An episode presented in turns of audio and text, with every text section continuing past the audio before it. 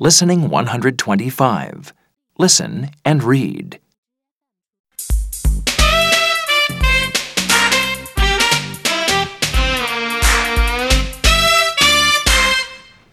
Today we have a special guest. This is Matt Jones, and he lives in our town.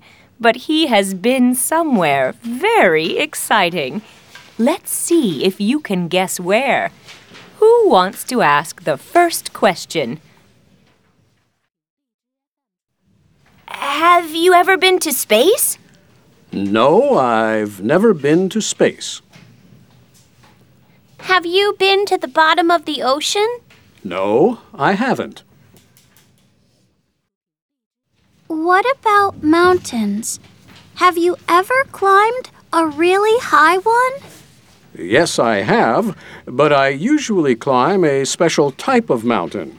The mountains I climb get hotter as you go up. I know. Have you climbed a volcano? Yes, that's right. Here is a photo of the top of a volcano. It was dangerous, so I had to be very careful.